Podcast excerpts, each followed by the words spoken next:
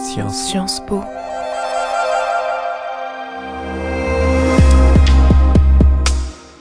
Nous sommes en septembre 2022 et Laurent Fabius, ancien Premier ministre et actuel président du Conseil constitutionnel, aborde la place des juristes dans la société face à nos étudiants de l'école de droit.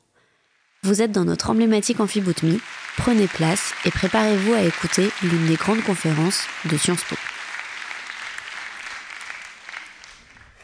Madame la Présidente, Monsieur le Directeur, Madame la Directrice exécutive, Monsieur le Doyen, Mesdames et Messieurs les professeurs et les étudiants, chers amis, après deux tels discours, le mieux serait pour moi de me taire et de me retirer.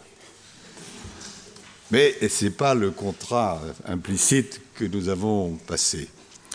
Merci donc beaucoup à Mathias Vichra et au professeur Pimon de m'avoir invité à prononcer cette leçon inaugurale.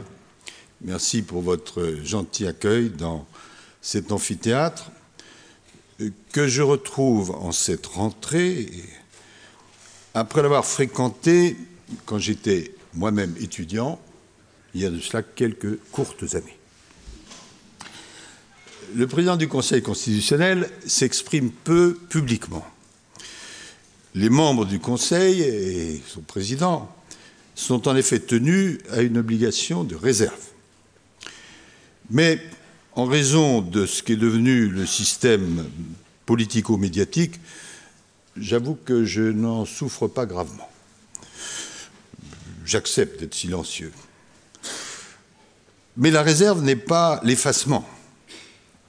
C'est donc volontiers que j'ai accepté l'invitation euh, que vous m'avez lancée à m'exprimer devant vous, parce que Sciences Po, et particulièrement euh, l'école de droit, est devenue assez incontournable pour la transmission du savoir, pour la préparation à des fonctions juridiques importantes et pour la recherche en droit.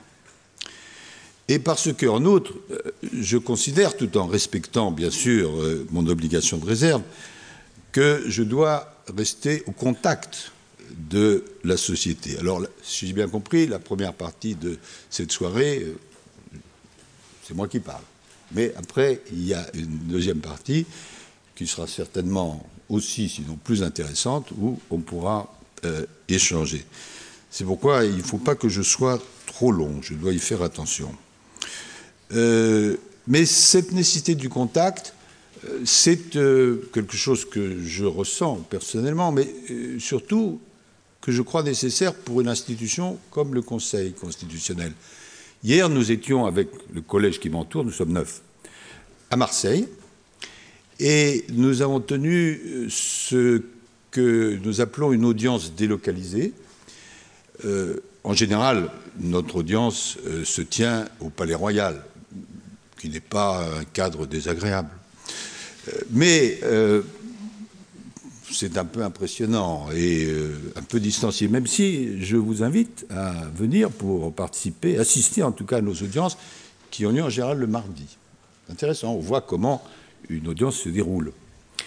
Euh, mais j'ai pris la décision qu'une fois par trimestre, nous allions dans les régions où nous tenons une audience identique, avec deux QPC, j'en parlerai un peu, si possible compréhensible.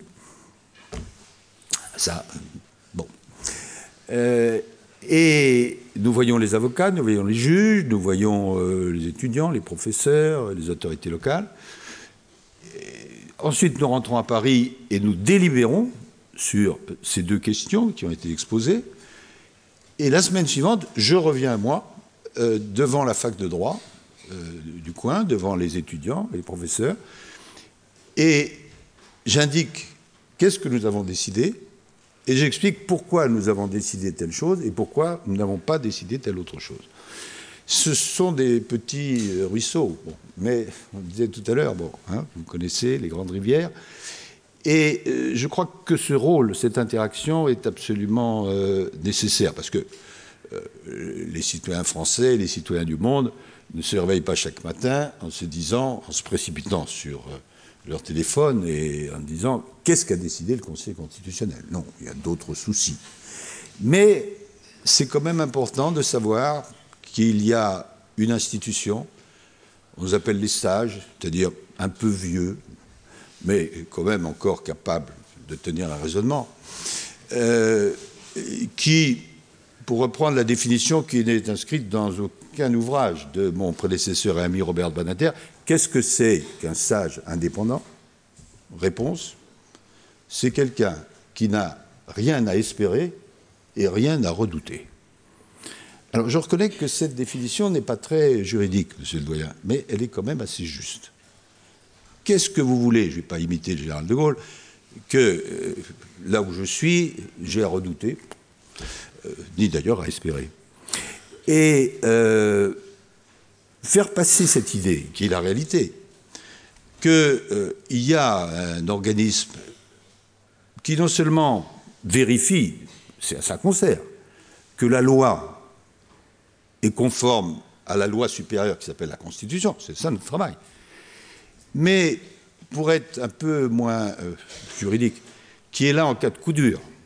Je fais écho à ce que vous avez dit sur l'état de droit, et j'y reviendrai. Euh, je pense que c'est assez important, euh, et même très important. Alors il ne s'agit pas de parler tout le temps et de tout, mais il s'agit quand même d'expliquer que ça existe. Je commencerai par faire référence. J'ai choisi quatre thèmes, alors de manière totalement arbitraire mais en fonction égoïstement de ma propre expérience, des sujets qui tous touchent le droit, mais qui le touchent d'une manière différente.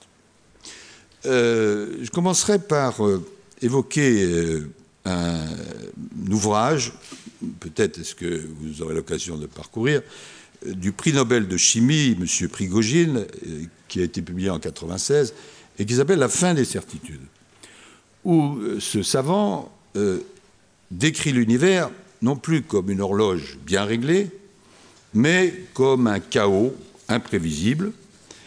Ce qui se passe, c'est que, quelle que soit l'expertise des uns et des autres, euh, c'est ce qui se produit bien largement au-delà du domaine des sciences qu'étudiait Prigogine.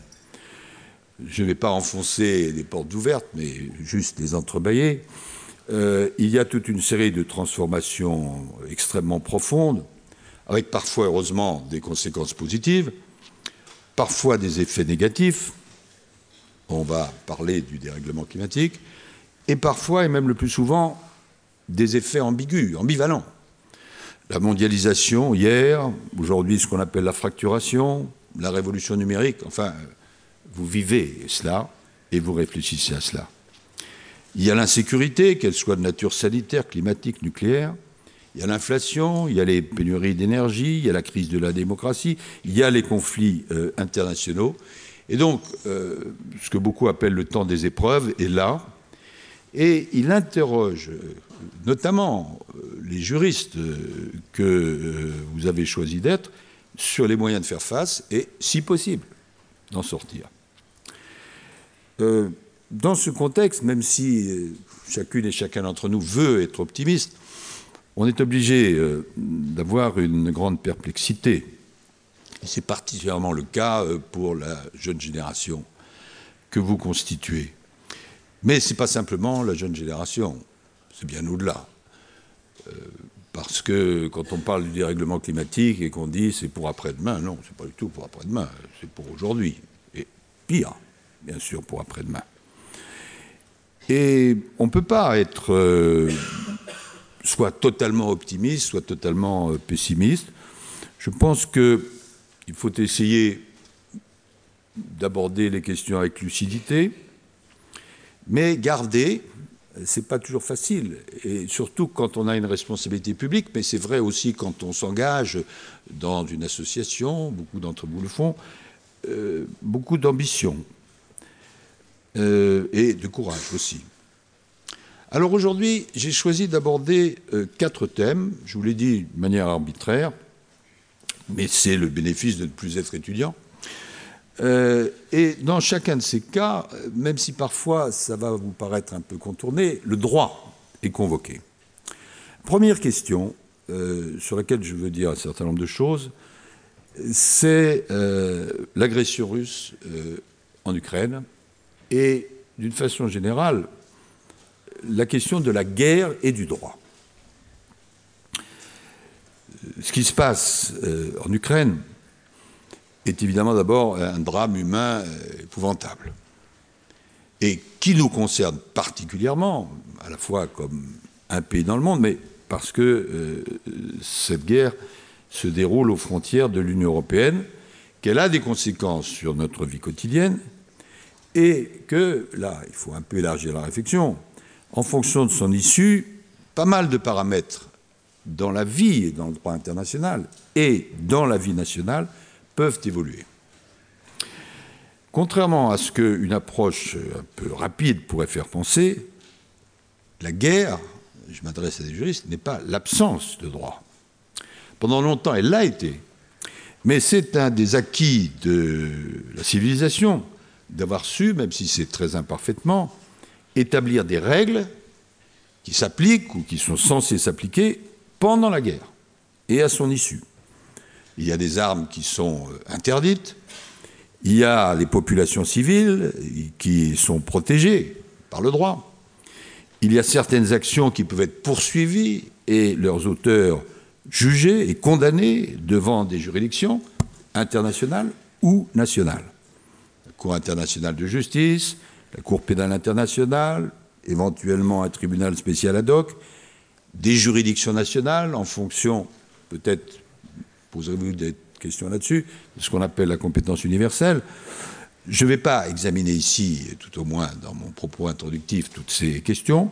Je vous signale cependant, même si je sais qu'un débat pour la nuit du droit est organisé par euh, cette maison, et donc euh, je ne veux pas faire une concurrence déloyale, mais euh, que dans le cadre de la nuit du droit, qui est un succès au plan national, nous-mêmes, au Conseil constitutionnel, nous avons décidé d'organiser un débat autour précisément de ce thème, le droit et la guerre, avec comme point d'application la guerre de la Russie en Ukraine, et euh, j'ai convié notamment, euh, excusez du peu, euh, Robert Badinter, le procureur de la Cour pénale internationale qui s'appelle M. Karim Khan, Cour pénale internationale, le procureur général d'Ukraine qui s'appelle M. Kostin, un Français qui dirige, je l'ai découvert à cette occasion, un institut de recherche criminelle de la gendarmerie, qui est ceux qui font le travail terrible dans les fosses d'identifier les corps et de voir l'ADN, etc. Ce sont des Français qui sont spécialistes de cela. Et donc, si certains d'entre vous sont intéressés, ça peut être, ce sera diffusé, rediffusé, etc. Euh, je vous signale cela et nous aurons un message du président euh, Zelensky. Mais les remarques que je veux faire à propos de ce conflit sont un peu d'un autre ordre. La première remarque, qui est plutôt d'ordre, j'allais dire, philosophique, quand je vois le débat qui existe, euh, c'est sur la notion de solidarité. Il me paraît, moi, tout à fait légitime et même nécessaire que notre pays soit solidaire de l'Ukraine qui fait l'objet d'une attaque brutale et injustifiée, contraire au droit international, de la part de la Russie. Cette solidarité se traduit, de la part de la France, comme dans d'autres pays, au premier chef des États-Unis, par des appuis divers, notamment euh, militaires, par des sanctions économiques, mesures qui entraînent par contre-coup des conséquences sur la France et sur les Français. On peut bien sûr, démocratiquement, discuter ces choix, mais philosophiquement et logiquement, ce qui me paraît en revanche insoutenable, c'est de laisser croire, comme certains, qu'on pourrait être solidaire sans que cela implique de notre part des efforts et même des sacrifices. On peut refuser la solidarité, mais si on est honnête intellectuellement et qu'on revendique la solidarité, alors il faut accepter les efforts qui vont avec. Sinon, c'est la logorée. Une deuxième remarque plus euh, juridique, juridico-diplomatique, porte euh, sur la question du nucléaire, du nucléaire militaire. Évidemment, euh, quand je dis cela, on pense aux dernières déclarations sibylline pour le moins, euh, du président Poutine. Et on pense immédiatement à la doctrine d'emploi de ces forces. Mais il y a un autre aspect dont étrangement on parle peu et qui, pour moi, me souvenant des années récentes où je dirigeais notre diplomatie, est très important dans ce conflit et dans son issue. C'est la question de la dissémination nucléaire. Je vais essayer d'être assez clair sur ce point. Euh, jusqu'en 1994, comme vous le savez sans doute, l'Ukraine disposait sur son sol d'un énorme stock euh, d'armes euh, nucléaires dont elle avait hérité à la dislocation de l'URSS. Je crois que c'était le troisième stock d'armement nucléaire euh, dans le monde. Et à la suite de toute une série d'événements, euh, ces euh, armes nucléaires sont parties d'Ukraine et ont été acheminées en Russie. Il n'y a pas besoin de faire de longs développements pour comprendre que si l'Ukraine les avait conservées sur son sol, la position du président russe eût été différente symétriquement, le fait que la Russie détienne des armes nucléaires euh, très puissantes et très nombreuses explique pour une bonne part la retenue, qui est d'ailleurs tout à fait raisonnable, que euh, la contre-offensive occidentale respecte à l'égard de la Russie. Vous connaissez par ailleurs, ça semble être un autre débat, mais pas vraiment, les positions de la Corée du Nord, qui dispose de l'arme nucléaire. Vous suivez sans doute euh, dans les journaux les négociations très difficiles à propos du nucléaire iranien, pour lesquelles nous avions conclu un accord, j'étais euh, le représentant de la France, qui a été, d'une façon pour le moins inopportune, dénoncé par le président Trump. Où est-ce que je veux en venir? À ceci que, selon l'issue du conflit russo-ukrainien, il apparaîtra ou non à tous les autocrates actuels ou futurs que pour eux, la seule impunité absolue est ou non assurée par la détention de l'arme nucléaire. Et donc, pour aller directement à ma conclusion sur ce point, avec le conflit russo-ukrainien se joue donc aussi la question essentielle, mais peu abordée publiquement, d'une incitation puissante ou non à la dissémination nucléaire. Imaginez un instant que, de des raisons euh, que vous êtes euh, un autocrate euh, à la tête d'une puissance qui, pour des raisons financières, pour d'autres raisons, est capable de développer ou d'acquérir l'arme nucléaire, selon ce qui va se passer dans le conflit russo-ukrainien, vous aurez ou non la certitude que c'est l'arme nucléaire qui vous assure l'impunité. Et ce n'est pas une petite affaire. Troisième remarque qui nous ramène plus directement au droit. Les régimes qui violent le droit à l'extérieur, particulièrement dans les actions de guerre, sont en général ceux qui bafouent le droit à l'intérieur de leurs frontières. Je ne vais pas certainement prétendre que, en revanche, toutes les démocraties adoptent toujours un comportement extérieur juridiquement impeccable. Et nous avons tous à l'esprit euh, des contre-exemples. Mais retenons cette idée qui, statistiquement, est assez juste. Les régimes qui respectent l'état de droit, vous en avez parlé, à l'intérieur, sont en général ceux qui le respectent au niveau international, cependant que ceux qui le piétinent à l'intérieur ont à coup sûr une propension à bafouer aussi les règles du droit international. Cela n'empêche pas ces pays, ces régimes, on pense en particulier à la Russie, mais d'autres aussi, ça n'empêche pas ces régimes, utilisant à la fois beaucoup de culot et pas mal de casuistiques, de prétendre fonder en droit les violations du droit. Ainsi, la Russie a-t-elle prétendu que son opération militaire spéciale du mois de février 2022 était juridiquement la conséquence d'un génocide pratiqué par l'Ukraine sur les citoyens d'origine russe, ce que d'ailleurs la Cour internationale de justice, par une ordonnance de début mars 2022, donc très rapidement, a considéré comme sans fondement. De même, les pseudo-référendums organisés à l'est et au sud de l'Ukraine visent à donner un fondement juridique bidon, parlons euh, français courant, à l'annexion poutinienne. Il ne faut donc pas être dupe et ne pas confondre le juridisme et le respect du droit. C'est le sens de cette première série de remarques.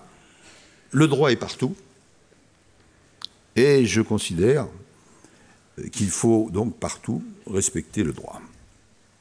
Le deuxième thème que j'ai choisi d'aborder, c'est celui du dérèglement climatique et des juges. Lorsque j'échange avec mes homologues qui président des cours euh, suprêmes dans toute une série de pays, je leur demande toujours, mes euh, chers collègues, Monsieur le Président, Madame la Présidente, quand vous pensez aux contentieux dont vous allez être saisis dans le futur, quels sont les contentieux qui vont être les plus massifs ou les plus importants? Et en général, euh, la question de l'environnement vient dans leur réponse bien au-delà de ce qu'on peut penser en ce qui concerne la France. Et en particulier depuis quelques années, la question du dérèglement climatique s'est euh, invitée dans les prétoires. N'ai pas besoin d'insister devant vous, qui êtes la génération la plus sensible à ces problèmes. Pas besoin d'insister sur euh, la réalité et l'ampleur du changement climatique. Je reprendrai les mots euh, de quelqu'un qui est à la fois euh, raisonnable et très bien informé, qui est le secrétaire général des Nations Unies, notre ami Antonio Guterres, qui résume souvent, lorsque nous en parlons, lorsqu'il s'exprime publiquement la situation, en disant elle est calamiteuse. Calamiteuse. bon, vous avez vu ce qui s'est passé, pas seulement dans notre pays, mais partout cet été. Avec, je le précise en passant, je ne voudrais pas que vous sortiez de, cet amphithéâtre pessimiste, mais euh, une remarque qu'on ne fait pas souvent, mais qu'on est obligé de faire quand on s'intéresse un peu au sujet.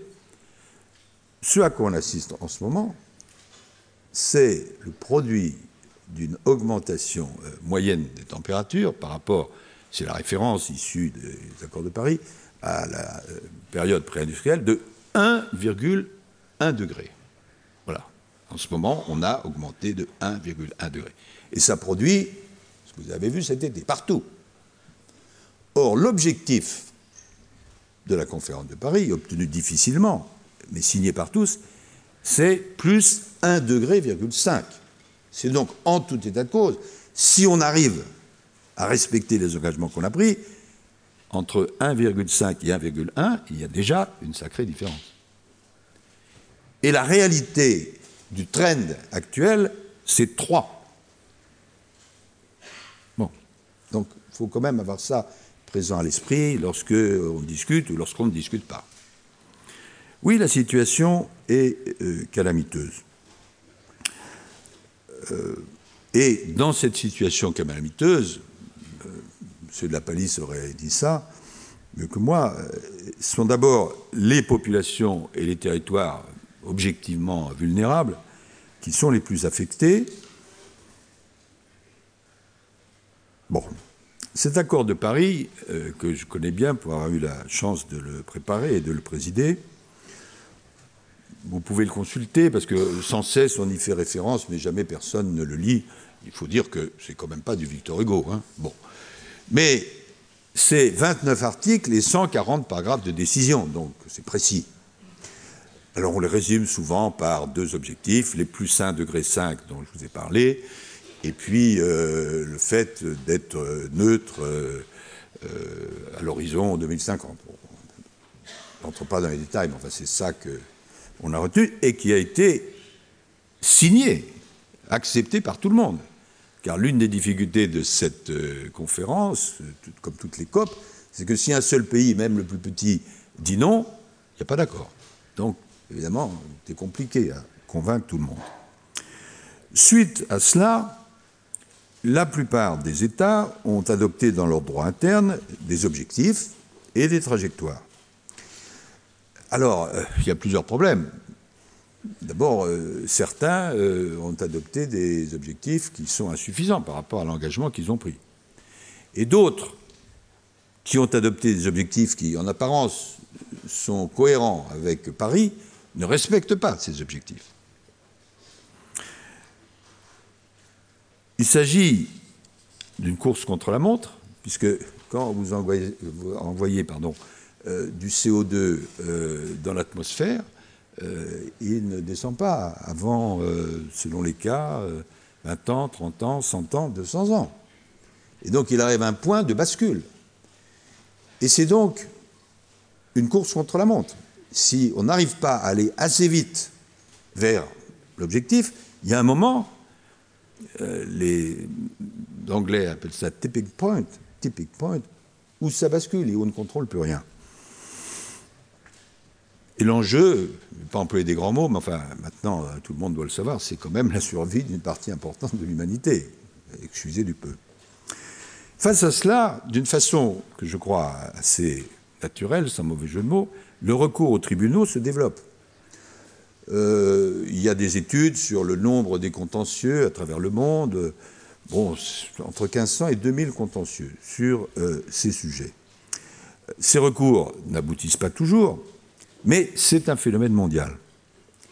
Alors, il y a des cas qui concernent la responsabilité des États, c'est-à-dire que tel ou tel requérant, telle ou telle association, telle ou telle ville euh, dit à un État et le traîne devant un tribunal euh, eh ben, vous n'avez pas agi comme il faut.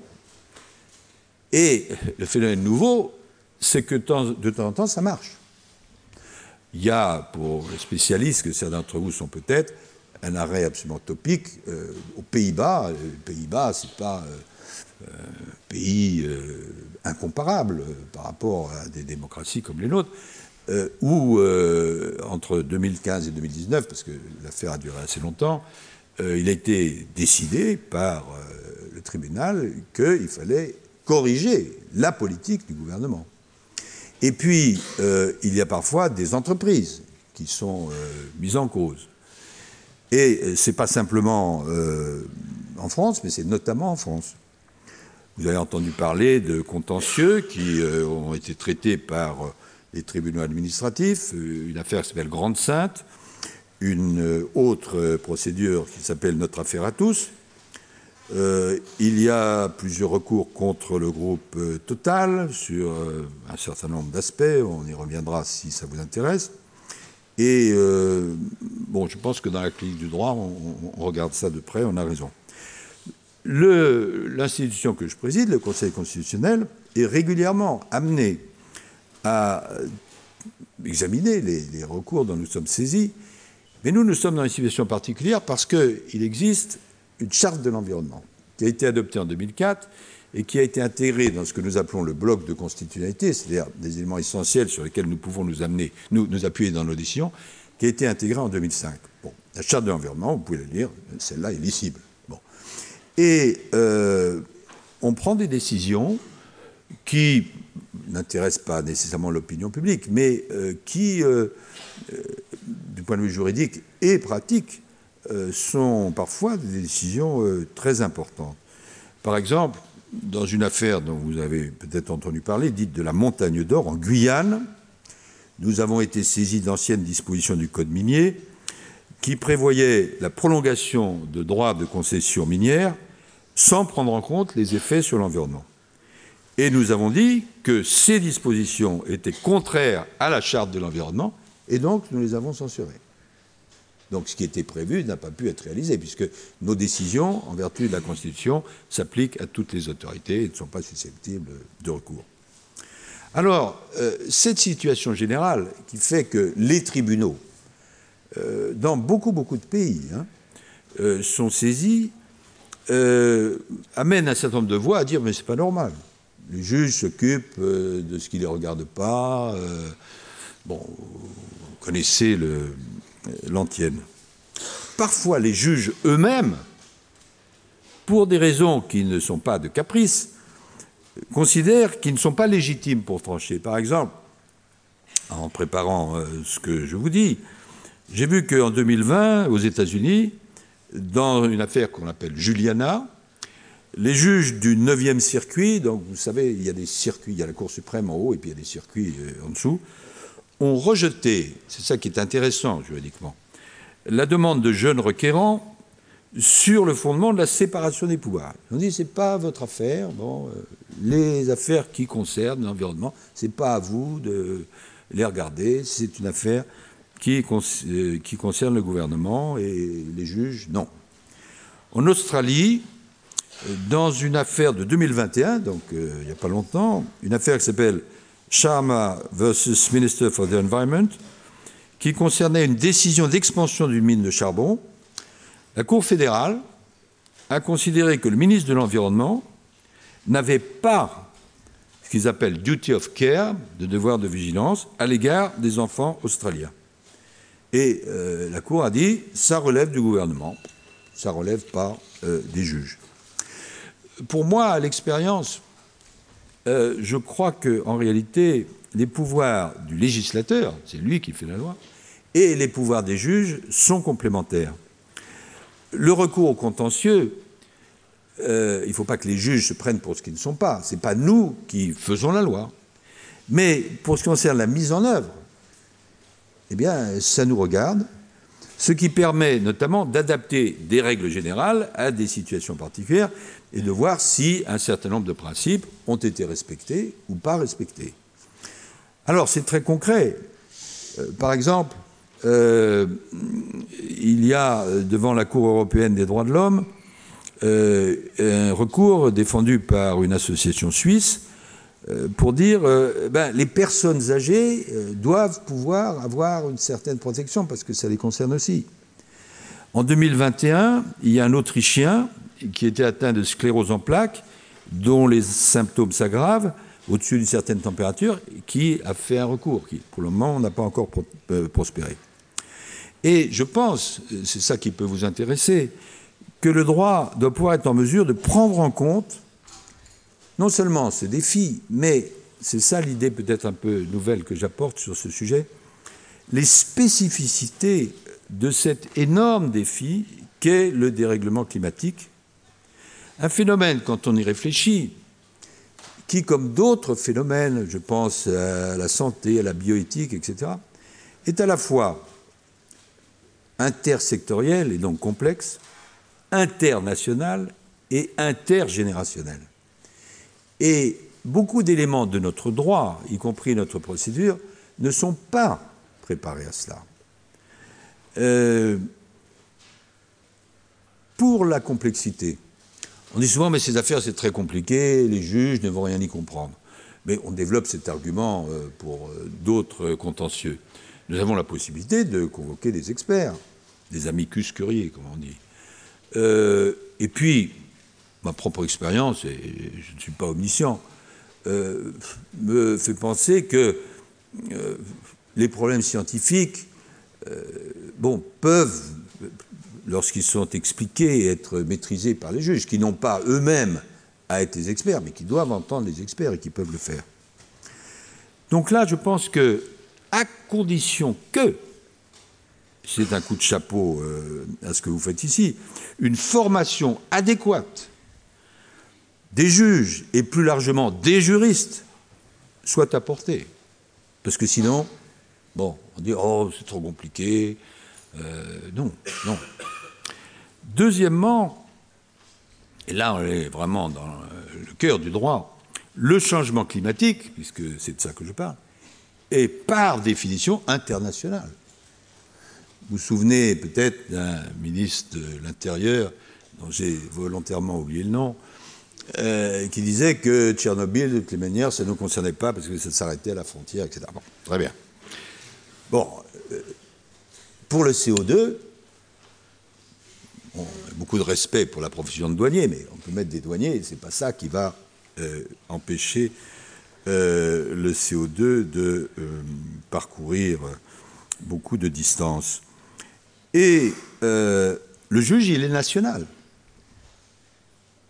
Mais est-ce qu'il peut faire abstraction des conséquences de ces décisions ou de la nature transnationale du phénomène? Non, alors il y a un équilibre à trouver. Euh, dans une affaire qui s'appelle UIPP, euh, le conseil que je préside a été saisi, bon, euh, là aussi je vais essayer d'être simple, de la constitutionnalité de dispositions qui interdisaient et interdisent l'exportation en dehors de l'Union européenne de pesticides qui ont été estimés dangereux par les Européens, par l'autorité européenne. Et donc, il y avait euh, une entreprise euh, à laquelle on a dit qu'il voulait, bien sûr, elle respectait la loi, donc elle n'exportait pas à l'intérieur de l'Union européenne, mais elle, nous disait, euh, oui, mais en Afrique, c'est différent, parce que si moi, entreprise française, je ne produis pas et je n'exporte pas pour l'Afrique, eh bien, il y aura une autre entreprise d'un autre pays qui va le faire, etc.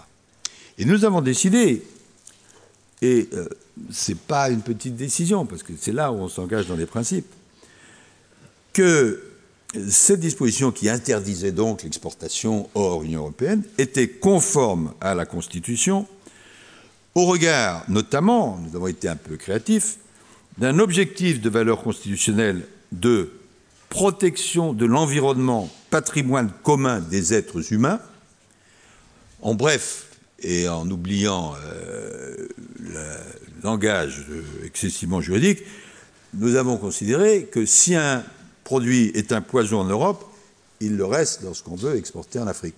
Donc nous avons dit non. Euh, bon, ça c'est le juge qui fait ça. Et troisième élément, le changement climatique n'est pas seulement compliqué et intersectionnel, il n'est pas seulement international, mais il est intergénérationnel. Ah, je n'ai pas besoin de long développement pour euh, vous le démontrer.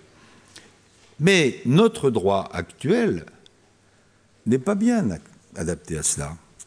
Parce que quand vous regardez, quand un juge euh, est saisi euh, d'une requête, en particulier le juge administratif, ou quand un avocat est saisi d'eux, on regarde si la requête euh, avant d'être fondée, si elle est recevable.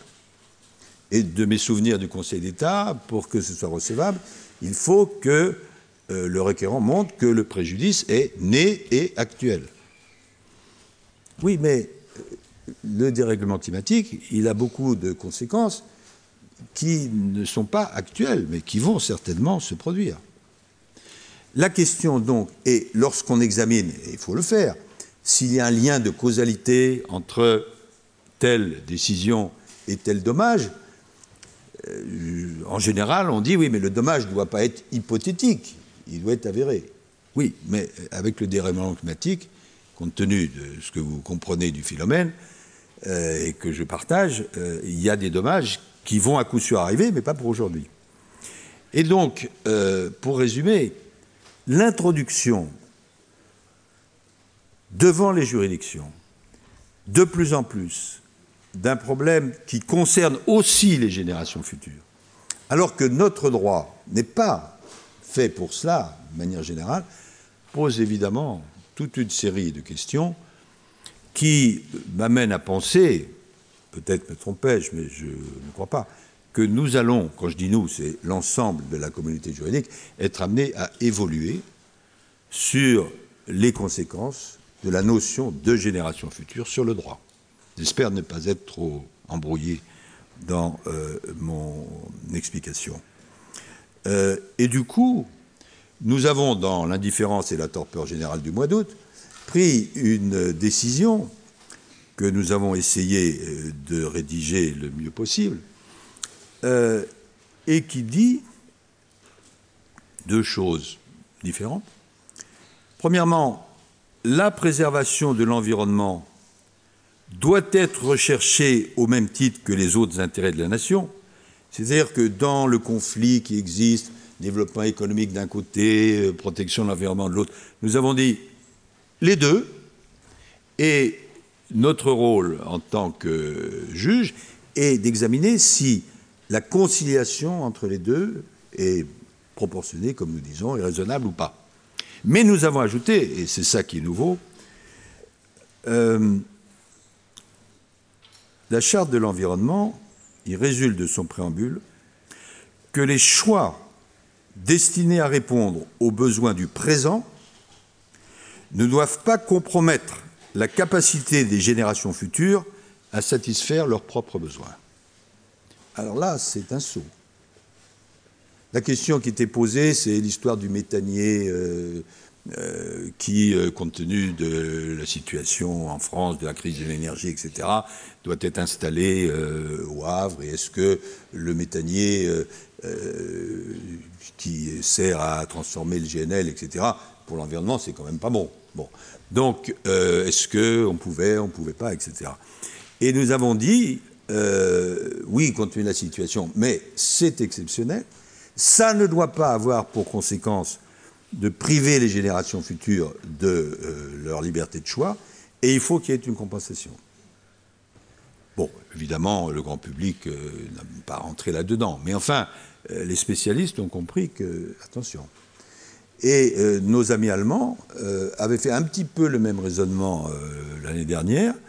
il y avait une loi qui avait été prise par Mme Merkel à ce moment-là, elle a été contestée et la Cour de Karlsruhe a dit euh, ben, il faut changer la loi parce que euh, si vous appliquez cette loi, la trajectoire est telle que après 2030, du coup, il y aura une réduction des libertés parce que la décision que vous prendrez, si vous appliquez la loi, au fond, elle sera reportée sur euh, tous ceux qui vivront en 2030.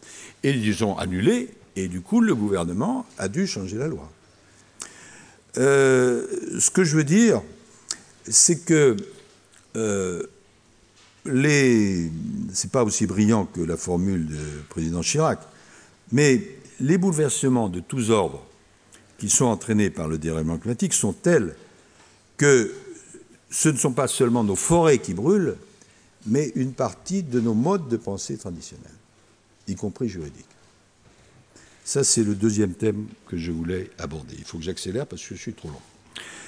Le troisième thème, j'espère être plus court parce que comme je ne veux pas me prononcer sur le plan politique, euh, mes phrases euh, seront plus courtes. Euh, j'espère que vous n'attribuerez pas seulement ça à mes carences intellectuelles. Les bouleversements que j'évoquais en commençant euh, n'épargne pas la France. Bon, j'ai pas à m'immiscer dans le débat politique, mais lorsque c'est la tradition, le président du Conseil constitutionnel euh, proclame les résultats de l'élection présidentielle, il y a une cérémonie à l'Élysée, le président du Conseil fait un petit discours, le président de la République fait un grand discours. Bon. Et j'ai parlé dans mon court propos d'un malaise démocratique. Je n'ai rien inventé, il suffit de lire les journaux ou d'observer la réalité. Quand vous regardez le taux d'abstention, quand vous regardez les mises en cause des responsables politiques, quand vous regardez le sentiment malheureux, mais qui existe, que les responsables nationaux, bon, il suffit de tendre l'oreille, euh, ne seraient pas à la hauteur des problèmes posés, les attaques envers les institutions, vous avez fait allusion, euh, bon, ça fait beaucoup. Alors les causes du malaise, euh, bah, vous les analysez comme moi. Il y a des causes générales. Bon. L'individuation des comportements, l'internationalisation des problèmes face à des approches majoritairement nationales, le rôle ambigu des réseaux sociaux, etc. etc. Et puis, il y a sûrement des causes françaises. je ne vais pas, bien évidemment, entrer dans le champ politique et euh, je constate simplement deux choses. C'est que je pense qu'on ne doit pas euh, laisser ce malaise sans réponse, parce que euh, sinon c'est la démocratie même qui petit à petit est rongée. Et d'autre part, là je prends peut-être certaines opinions à brousse-poil, la Constitution, c'est pas moi qui euh, suis le président de l'institution qui vérifie qu'on applique la Constitution, qui va critiquer la Constitution. Ce serait une histoire de fou.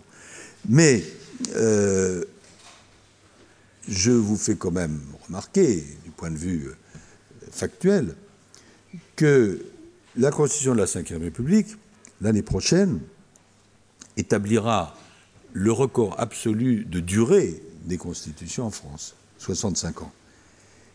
Mais qu'en même temps, elle a déjà été révisée, exactement 24 fois. Mais que depuis 2008, pour des raisons diverses, euh, on n'arrive pas à la réviser. Donc la Constitution est parfois critiquée, certains même veulent changer euh, la Constitution, mais cette souplesse, c'est-à-dire le fait qu'elle a quand même résisté à des chocs qui n'étaient pas minces, alors il faut avoir un peu de mémoire historique. Euh, bon, euh, la guerre d'Algérie, ce n'était pas une petite affaire. Euh, les événements de 68, ce n'était pas une petite affaire. L'arrivée de la gauche en 81, bon, moi j'en faisais partie. bon, Rappelez-vous le, mot de M. Podetowski, qui était un ministre de l'Intérieur, par ailleurs très intelligent, qui a dit si la gauche arrive, les chars russes seront place de la Concorde. Donc c'était quand même un climat un peu différent. Bon. Euh, la Constitution a résisté. Euh, elle a résisté à l'alternance, elle a résisté à la cohabitation. Bon. Donc tout ça n'est quand même pas une petite chose. Donc on peut tout à fait, et euh, moi je n'ai pas donné mon sentiment là-dessus, faire évoluer la Constitution, mais elle a quand même une certaine stabilité. Bien. Sur ce dernier point, je voudrais une chose, je m'y appesantirai pas, mais bon, c'est le fait que je dis ça, que j'ai déjà déjà dit, hein, c'est pas un scoop, euh, n'est pas absolument neutre. C'est que si on veut la réviser, il y a des gens qui veulent la réviser, euh, j'ai demandé, oui, j'ai même obtenu que je dispose de ce petit livre qui est la Constitution de la République française.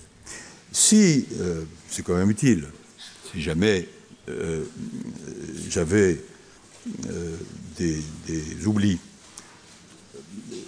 c'est sûrement votre livre de chevet. Si vous avez comme livre de chevet, d'une part les accords de Paris et d'autre part la Constitution, c'est bien. Bon. Vous voulez réviser la Constitution. Si vous avez l'esprit bien formé, nécessairement, c'est votre cas, vous regardez euh, la Constitution et vous regardez au titre 16, ça s'appelle titre 16 de la révision. Donc, au fond, c'est assez simple. Alors, il n'y a qu'un seul article, donc c'est très simple, qui est l'article numéro 89. Bon, et l'article 89 dit un certain nombre de choses. Alors, on peut trouver que c'est bien ou c'est mal, mais l'article 89, il dit, pour réviser la Constitution, réviser la Constitution, euh, il faut d'abord avoir l'accord euh, des deux chambres. Alors c'est très compliqué, mais euh, c'est ça qui est marqué dans la Constitution. alors un certain nombre de gens disent, oui, mais comme c'est très compliqué, il faut faire autrement. Il faut utiliser un autre article. Et l'article 11, qui définit le champ du référendum. Et ils prennent comme exemple le général de Gaulle, historiquement c'est vrai, qui, au moment où euh, a été instituée l'élection du président de la République au suffrage universel, a dit euh, Moi, je connais bien la Constitution, puisque c'est moi qui l'ai faite. Et euh, oh, bien sûr, l'article 89, mais moi, c'est l'article 11. Il y aura un référendum. À l'époque, on le sait maintenant par les archives, le président du Conseil constitutionnel était un homme par définition remarquable, mais le Conseil n'était pas exactement le Conseil d'aujourd'hui. À l'époque, il prenait cinq décisions par an. Donc, ce n'était pas la surcharge quand même. Hein. Euh, aujourd'hui, on en prend 100. 1 et 2 0. Bon, le président du Conseil constitutionnel a réuni euh, le groupe des conseillers, ils ont discuté entre eux, et euh, bien que j'ai été quasiment tous gaullistes, comme était le général de Gaulle, le Michel Debré, le président, mis son costume, sa cravate, et est allé voir Gérald de Gaulle, il a dit Bon, général, ce que je vous dis n'est pas officiel, mais enfin, euh, nous, on pense que la révision, c'est par l'article qui s'appelle de la révision. Et le général, j'étais pas là, hein, euh, a dit, il s'appelait Léon Noël, le, président, a dit, mon cher Léon Noël, qui était un homme très bien, là, je ne plaisante pas, a dit, je vous ai écouté, ben moi, je ferai l'article 11. Bon, très bien. Mais depuis de l'eau a coulé sous les ponts, tout le monde n'est pas le général de Gaulle, euh, et euh, depuis la jurisprudence a évolué, enfin peut-être que vous apprenez ça, Et du coup, euh, maintenant, je le dis en tant que président d'une institution qui serait amenée à évoquer ce problème, la révision, c'est l'article 89. Bon. Alors, ça ne rend pas la révision facile. Hein. Et dans l'article 89, euh, il est possible, après que les chambres se soient prononcées, ou bien de réunir le Congrès avec une certaine majorité, ou bien de passer par le référendum. Mais le référendum de l'article 89, si je puis dire, ne peut intervenir qu'une fois qu'il y a eu l'accord des chambres. Bon, alors vous avez peut-être eu vent de ce débat dans une élection récente, qui n'est pas l'élection législative, donc vous voyez à peu près ce que j'ai à l'esprit. Mais les juristes, singulièrement euh, le Conseil constitutionnel, il est là pour euh, appliquer la Constitution. Et ça, c'est un grand principe du droit. Si on veut réviser un texte, il faut le faire selon les procédures qui sont permises par ce texte. Sinon, euh, c'est une violation du droit et il y a des gens pour sanctionner ça. Je n'insiste pas, chacun a compris. Mais quand je disais le malaise démocratique, ça ne veut pas dire que on peut dire oui, bah, c'est comme ça, mais on n'y peut rien. Il y a des tentatives qui sont faites et je pense qu'elles sont intéressantes. Vous avez entendu parler de la Convention sur le climat. on peut utiliser le référendum de l'article 11, mais pas pour réviser la Constitution, hein, pour faire ce qui est dans, couvert par le référendum. On a été saisi il y a deux, trois jours euh, d'un référendum d'initiative partagée. Et donc, euh, ça, c'est un élément de l'article 11 euh, qui vient des parlementaires. Et notre tâche, et de vérifier s'il rentre bien dans le champ de l'article 11. On a un mois pour le faire. Et après, il faut, vous savez, recueillir des signatures, et donc on est chargé d'organiser ça, etc. Et puis, il y a d'autres éléments. Euh, il peut y avoir euh, l'organisation de réunions au plan local, national. Bon, et évidemment, tout le monde est en recherche. Parce que par rapport à ce malaise démocratique, bon, l'époque étant ce qu'elle est, euh, c'est pas possible dans une démocratie de dire bon ben l'élection présidentielle c'est la mère de toutes les élections, on va élire quelqu'un, un homme ou une femme, et compte tenu de ses qualités, eh bien on se donne rendez-vous cinq ans après et, on lui laisse les pouvoirs et puis il ne se passe rien de contrôle entre temps, ça ne marche plus. Mais c'est très difficile à imaginer et à mettre en place. Regardez cette question de la Convention sur le climat. Bon, c'est une idée intéressante, mais euh, ceux qui décident la loi en France, dans notre régime, c'est les parlementaires. Donc quand euh, les, gens qui faisaient partie de la Convention sur le climat, ils ont travaillé, ils ont beaucoup travaillé, ils ont fait des propositions. Mais après, les parlementaires, quand c'est arrivé devant eux, euh, ben, ils ont dit oui, mais c'est nous qui faisons la loi, donc ça, ça va, ça, ça va pas. Et vous voyez la, la difficulté. En tout cas, je ne vais pas plus loin. je crois qu'il faut comprendre qu'il faut apporter des solutions qui ne sont pas faciles à ce malaise démocratique, car sinon, ben, on voit ce qui se passe dans un certain nombre d'autres pays. Euh, c'est-à-dire que petit à petit, la démocratie s'étiole, les gens ne votent plus, en particulier les jeunes.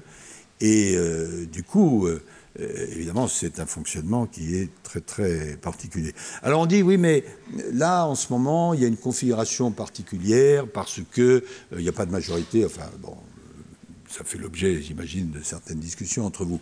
J'entre pas là-dessus. Sinon que la Constitution est faite d'une telle manière que, euh, bon, c'est la Constitution, c'est le texte.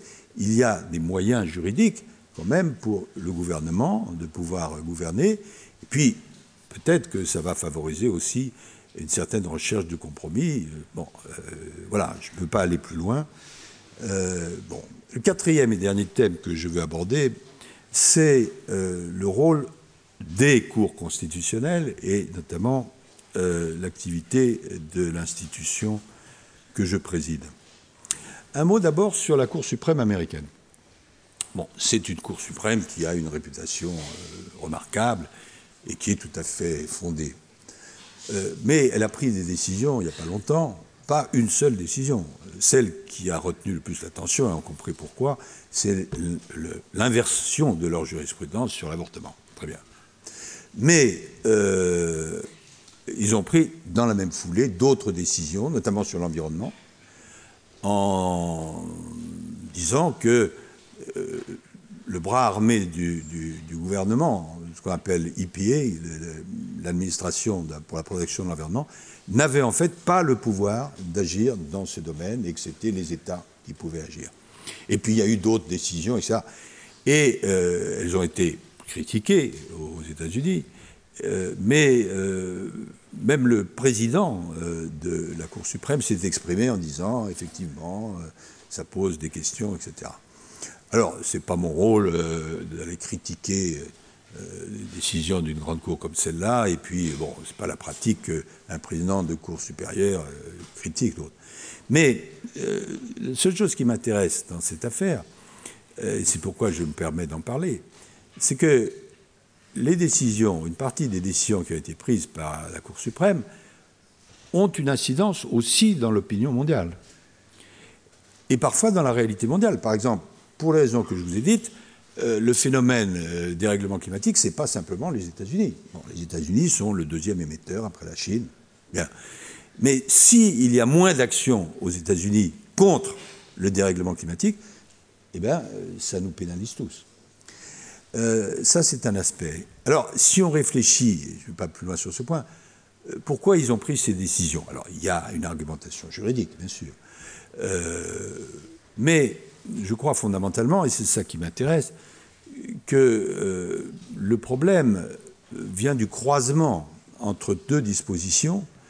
D'une part, le choix très idéologique des juges, parce que quand euh, le, président américain propose euh, au Congrès le juge de Madame Intel ou le juge Monsieur Intel, la question c'est si vous aviez tel euh, cas à traiter, comment vous jugeriez? Ce qui est le contraire de l'impartialité, soyons clairs. Et c'est très idéologique. Les uns sont d'un côté, les autres de l'autre. Et je pense que ça, c'est pas une bonne chose au plan général. Croisé avec le fait qu'ils sont nommés à vie. Alors, si vous croisez les deux éléments, vous voyez bien le problème. Je ne dis pas qu'en ce qui concerne le Conseil constitutionnel, ce soit parfait. Il y a des critiques qui sont faites. On peut toujours imaginer des évolutions. En tout cas, nous ne sommes pas nommés à vie. Donc, nous sommes nommés pour 9 ans. Mais euh, quand on se pose la question quelle doit être la façon dont on traite, dont on sélectionne euh, les juges constitutionnels euh, J'en suis venu à l'idée qu'il y a trois critères. Moi-même, j'ai nommé des juges au Conseil constitutionnel quand j'étais président de l'Assemblée nationale. Et puis je vois mes collègues, etc. Je pense que le premier critère, c'est évidemment la compétence. Il faut des gens qui connaissent euh, la réalité du droit. Deuxième critère, qui est discuté, mais moi j'ai mon opinion là-dessus, je pense qu'il faut une certaine expérience, en tout cas pour certains membres, du fonctionnement de l'État. C'est-à-dire qu'il faut qu'on comprenne les conséquences des décisions qu'on prend. Quand euh, on nous saisit, et on le fait souvent, des questions que peut faire la police dans une manifestation, que peut ceci, que peut cela, euh, et même les questions de santé, euh, le, masque, etc., euh, c'est quand même pas mauvais que certains d'entre nous connaissent comment ça fonctionne. Mais le troisième critère, ce qui est plus difficile à qualifier, c'est ce qu'on appelle l'indépendance. Alors, je vous ai cité la phrase de Robert Banater, mais pour moi, il y a deux indépendances. Il y a l'indépendance vis-à-vis des pouvoirs, tous les pouvoirs. Bien. Ça, c'est la condition sine qua non. Mais il y a une autre indépendance, et je vous le dis parce que euh, vous serez dans des métiers du droit, qui est l'indépendance à l'égard de soi-même. C'est-à-dire que lorsqu'on a un dossier à juger ou à défendre, en attaque, en défense, ou sur lequel il faut donner un conseil, il faut regarder le droit, regarder la question qui est posée, et ne pas avoir une espèce d'a priori ou de préjugé parce que votre propre parcours et votre sensibilité naturelle est ceci ou cela. Ce que je dis est peut-être contestable, sûrement même, mais c'est vraiment l'expérience que je retire, qu'on soit avocat, qu'on soit juge, qu'on soit un intervenant juridique, cette notion d'indépendance par rapport à soi-même, euh, qui est souvent euh, liée à votre tempérament, euh, je pense que c'est très important. Alors, pour ce qui concerne la maison Conseil constitutionnel, Euh, je ne vais pas vous refaire l'historique. Bon, euh, au départ, c'était chien de garde de l'exécutif, très bien. Euh, et puis, en trois périodes, ça a évolué. Bon. moi, je ne me rappelle plus si c'était à Sciences Po ou pendant que j'étais à la fac de droit. J'avais un professeur qui s'appelait Jean Rivero. Je ne sais pas s'il a été professeur ici. Jean Rivero, c'était un petit bonhomme qui avait un regard absolument magnifique et qui faisait des manuels de droit. C'était un grand juriste. Et Rivero commençait son euh, cours de, droit euh, constitutionnel, à l'époque je ne savais pas que j'allais devenir président du Conseil, en disant il y a une grande différence entre les fusées et les institutions. Bon, alors, même ceux qui chahutaient s'arrêtaient. Bon. Maintenant, je constate qu'il n'y a plus de chahut. Peut-être est-il remplacé par la consultation des téléphones, je n'en sais rien. Euh, et donc, on écoutait Rivero. Et il disait oui, parce que les fusées, quand même, la plupart du temps, elles suivent leur orbite, enfin, le parcours qu'on leur a attribué. Tandis que les institutions, jamais. En ce qui concerne le Conseil constitutionnel, c'est totalement vrai. Au départ, chien de garde de l'exécutif, et puis pour des raisons diverses, pas mis à pesantir. En 71, 16 juillet 71, il décide qu'il doit s'appuyer pas seulement sur la Constitution au sens les institutions, voilà ce que fait le président, voilà, mais sur le corps du droit. Alors évidemment, ça change tout. Parce que ça, c'est. Hein, where the beef C'est là. Bon. En 1974, grâce à M. Giscard d'Estaing, qui était très audacieux, il décide que ce n'est pas simplement le président de la République et trois autres, la Mamouchi, qui euh, peuvent saisir le Conseil, mais aussi les parlementaires, donc l'opposition. Et puis, en 2008, la fameuse QPC, alors qui change complètement la donne. Et je demandais tout à l'heure euh, à votre doyen, est-ce qu'on enseigne pratiquement la QPC Et il m'a répondu, à ma grande satisfaction, oui. Pourquoi la QPC a changé les choses? Parce que avant, on ne pouvait contester les lois, d'abord que certaines personnes, hein, les parlementaires ou le président de la République, Premier ministre, ça fait quand même pas grand monde. Et uniquement les lois qui étaient déjà votées et pas encore promulguées. Tout le stock de lois, impossible. C'est pas normal. Et le justiciable, le citoyen lambda, impossible. Et la QPC, c'est cette réforme très audacieuse qui dit, point 1, n'importe quelle loi pourra être contestée, c'est-à-dire que dans n'importe quel tribunal, euh, vous verrez ça si votre vie professionnelle euh, vous y conduit. Euh, vous êtes devant un tribunal des prud'hommes, vous êtes devant un tribunal de commerce, vous êtes devant une juridiction administrative ou judiciaire. On veut, dans ce cas précis, appliquer la loi du 30 juillet 1950, je ne sais pas s'il en existe une, et vous levez la main, vous avez préparé votre affaire, et dites, oui, Madame la Présidente, Monsieur le Président, il y a un problème c'est que moi j'estime que cette loi, même si elle date de 1950, elle est contraire au principe du droit, au bloc de constitutionnalité.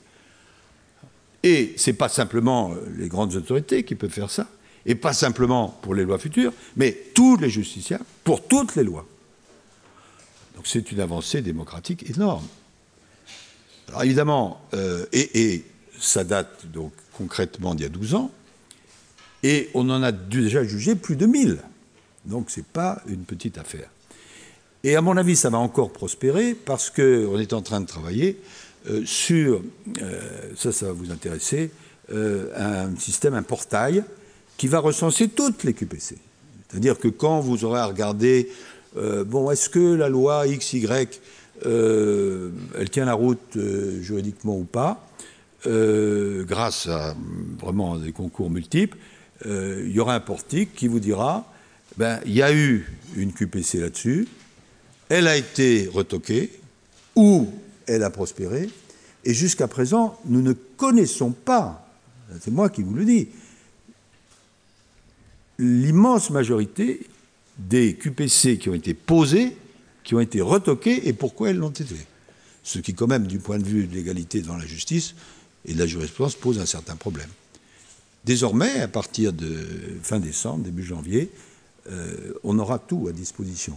Et donc, pour les juristes que vous êtes, pour les avocats, pour les juges aussi, euh, on pense que ça va être une aide considérable, à condition, c'était ça l'objet de notre discussion avec votre doyen, que, évidemment, on explique euh, au moment de la formation ce que peut apporter la QPC.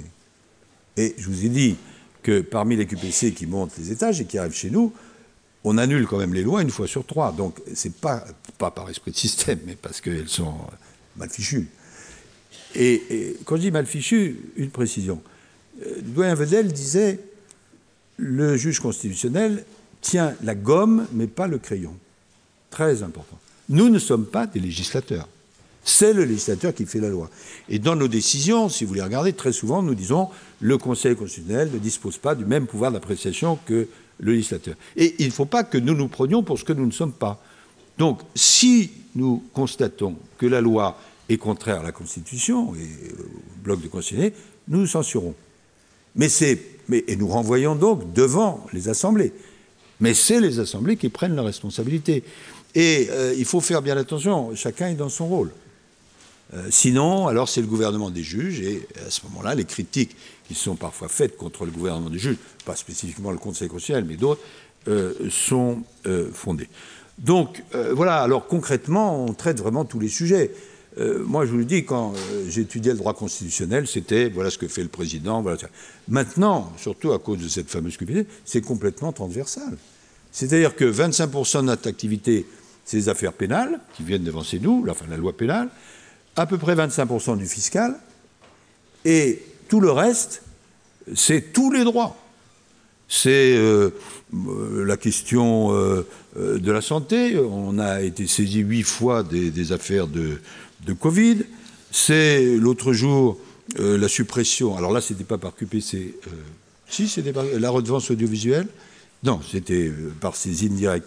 Et sur les QPC, c'est-à-dire a posteriori, le droit du travail, le droit pénal, la fiscalité locale, les questions de société, euh, la bioéthique, euh, la liberté de culte et des enjeux du quotidien. Une de nos décisions, c'est pas la plus intéressante juridiquement, enfin elle concerne des millions de personnes, euh, c'est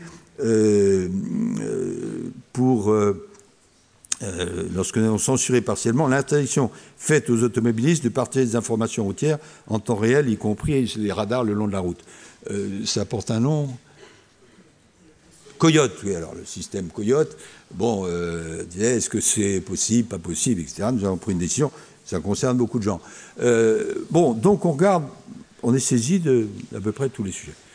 Je termine avec, j'étais venu il y a six ans, et j'ai regardé ce que j'avais raconté, c'était déjà trop long. Euh, mais j'ai regardé, j'avais dit, voilà ce que je voudrais faire. Euh, bon, on est un collège. Toutes nos décisions sont prises collégialement. On est neuf. Et euh, bon, les membres, les huit membres sont au même étage. Donc, ils s'échangent. Moi, je désigne, quand il y a une affaire qui arrive, un rapporteur qui fait le travail en liaison avec notre secrétariat général, nos juristes. Et il, fabrique une décision, mais enfin, il, il demande aux collègues qu'est-ce que tu en penses, etc. Et on a l'audience où on interroge les parties, et après, on a notre délibéré secret. 25 ans après, on sait ce qui s'est passé.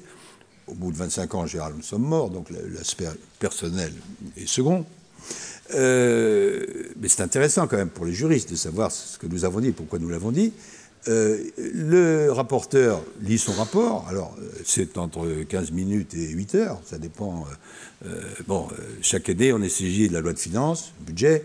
Bon, le budget, il y a 300 articles, donc euh, il faut les prendre, hein, les uns les autres. Euh, bon, et après, on discute. En général, on se met d'accord dans 90% des cas. De temps en temps, euh, il y a des opinions différentes qui sont émises. À ce moment-là, je fais voter. bon, et puis la décision est prise et puis elle est publiée. Très important, nous jugeons vite. Trois mois, un mois, huit jours. Bon, alors évidemment, si la justice était organisée partout comme ça. Mais nous, nous le faisons parce qu'il y a un système de filtres et nous n'avons que quelques décisions à prendre, même si elles sont nombreuses. Mais l'un des problèmes principaux de la justice, enfin, vous savez, c'est la longueur. Donc, euh, voilà. J'avais dit, euh, il faut que la juridictionnalisation soit approfondie. C'est-à-dire, nous sommes une juridiction. Alors, il y a tout un débat, est-ce qu'on s'appelle Cour suprême euh, Bon, c'est sûr que le Conseil constitutionnel c'est quand même bizarre parce que nous, il est interdit que nous donnions des conseils. Bon, mais comme ça. Sauf en cas d'article 16, mais enfin, c'est quand même assez rare. Euh, donc, nous sommes une cour. Alors, Cour suprême, je ne rentre pas dans ce débat. Dans d'autres pays où on parle de la Cour suprême, c'est parce qu'il n'y a pas de Cour de cassation et de Conseil d'État. Bon, nous, nous sommes euh, bon, la, cour, la Cour constitutionnelle, en fait. Euh, et on a travaillé, j'en pas détail, sur comment ce soit une juridiction. Alors, il y a des procédures particulières, etc. Bon, ceci a bien euh, progressé. Il y aurait un complément à faire, je le demande depuis longtemps, mais pour l'instant, je ne l'ai pas obtenu. C'est que le fait que les présidents de la République anciens soient de droit membres chez nous, ça n'a aucun sens. Bon. Euh, pour vous montrer l'estime qu'on portait au Conseil constitutionnel à son origine, lorsque la décision a été prise, c'est en fait que les présidents de la République n'avaient pas de retraite. Donc on a dit, eh ben, voilà, il y a cette institution, on va les y mettre, comme ça ils toucheront une retraite, enfin leur salaire sera une retraite. Bon, ça n'a absolument aucun sens, compte tenu de ce qui est devenu le Conseil, et même si les présidents sont là, ils ne peuvent pas siéger vraiment parce qu'ils ont présidé le Conseil des ministres qui, que quoi, dans où. Bon, donc il faudrait que ce soit supprimé, mais encore faut-il qu'il y ait une révision. S'il n'y a pas de révision, on ne va pas organiser la révision que pour ça. Je voulais ouvrir aux citoyens, très important. Ouvrir à l'international, je pense que ça marche bien. Le Conseil, maintenant, a une, réputation assez forte, même s'il y a toujours des points à faire. Ouvrir aux citoyens. Alors, euh, bon, euh, euh, ce que je fais ce soir fait un peu partie de cela, même si vous êtes des citoyens particulièrement éclairés. mais c'est ça, il faut que les gens s'emparent de, la justice, parce que nous, on est là d'abord pour défendre les libertés des citoyens. Hein, c'est quand même notre métier de base. Je termine vraiment à partir de ma propre expérience. J'ai eu une chance absolument extraordinaire, c'est que euh, j'ai eu l'occasion de diriger le gouvernement, d'être ministre de différents ministères.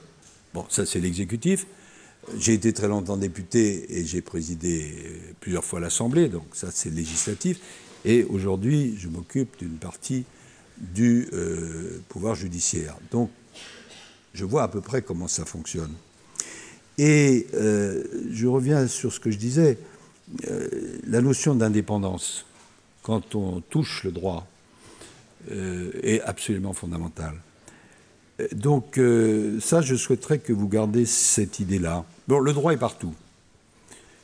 Et donc, il faut qu'il y ait euh, des experts du droit et que les citoyens, les entreprises, les autres euh, sachent euh, vraiment quels sont leurs droits. Mais, quelles que soient vos fonctions futures, je pense que vous devez garder cette idée en tête de servir le droit. Et donc, ce que je souhaite après ce trop long propos, c'est que vous soyez de ce droit de bons ambassadeur. Merci.